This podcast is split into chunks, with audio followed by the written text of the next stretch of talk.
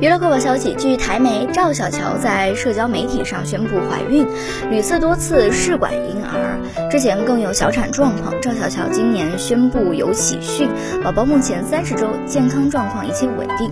赵小乔在长文中写道：“我希望用点点宝宝这个小名来感谢这一路上的恩典。”再过十个星期左右就是预产期了，我真的很需要大家更多的正能量和祝福，请大家一起为我祈祷，点点宝宝平平安安、生产顺利。